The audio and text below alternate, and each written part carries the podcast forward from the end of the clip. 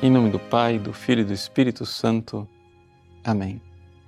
Meus queridos irmãos e irmãs, no Evangelho de hoje, Jesus chama os seus doze apóstolos e os envia em missão com um estilo de vida desafiador. Veja, o Evangelho de São Marcos nos recorda que Jesus, reunidos os discípulos, escolheu aqueles que ele quis, para que estivessem consigo e para enviá-los em missão. E neste momento, Marcos diz assim: e ele constituiu os doze. Vejam, em que consistem os apóstolos? A palavra apóstolo quer dizer isso, enviado. Estarem com ele e enviá-los em missão. Nós já vimos esse período em que os apóstolos estavam com ele. Agora ele os envia em missão.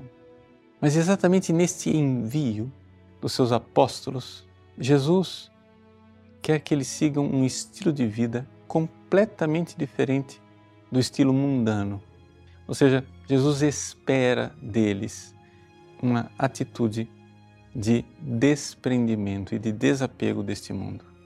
É aquilo que nós chamamos o estilo de vida dos conselhos evangélicos, ou seja, da obediência, da pobreza, da castidade. Ali, os apóstolos precisam imitar o Cristo pobre, imitar o Cristo obediente, imitar o Cristo casto. E é isto que diferencia muitíssimo os seus sucessores dos apóstolos, ou seja, os padres e os bispos em primeiríssimo lugar, daquilo que nós vemos em outras igrejas. Os pastores evangélicos, eles são bastante missionários, mas não se vê nas igrejas evangélicas este caminho de imitar a vida dos apóstolos, como Jesus pediu. Ou seja, a realidade de que um apóstolo, para que ele seja verdadeiramente apóstolo, ele não somente oferece a palavra, ele também sacrifica a sua vida. E é dali que brota a eficácia do apostolado.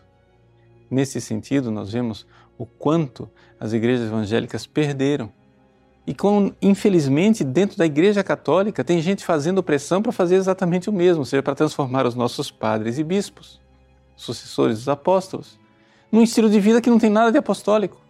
Os apóstolos deixaram tudo, deixando as redes, seguiram Jesus, deixando casa, pai, mãe, mulher, filhos, campos, tudo, seguiram Jesus. E ao fazer este sacrifício, estão com o alto sacrifício fecundando o seu apostolado. Esta é uma realidade que nós não podemos perder de vista. Se nós olharmos na vida dos santos, esses grandes sucessores dos apóstolos, como, por exemplo, São João Maria Vianney, quando ele quis é, converter a sua ars, a primeira coisa que ele fez foi se oferecer em sacrifício. Foi viver a vida de penitência, viver uma vida verdadeiramente de entrega. Né? E se entregando a Deus com amor, em sacrifício, numa vida desprendida de pobreza, numa vida de sacrifício e de entrega, ele então conseguiu verdadeiramente a conversão da sua cidade. Por isso, um apóstolo não é um marqueteiro do Evangelho.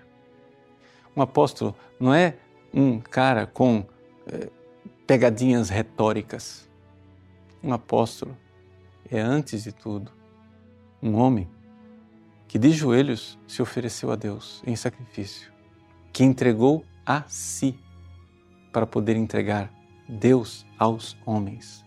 É necessário então que primeiro o apóstolo sacrifique sua palavra para ter uma palavra que é a de Deus. Sacrifique suas riquezas para ter uma riqueza que é Deus. Sacrifique os seus amores para que os outros encontrem o amor que é Deus. Deus abençoe você. Em nome do Pai, e do Filho e do Espírito Santo. Amém.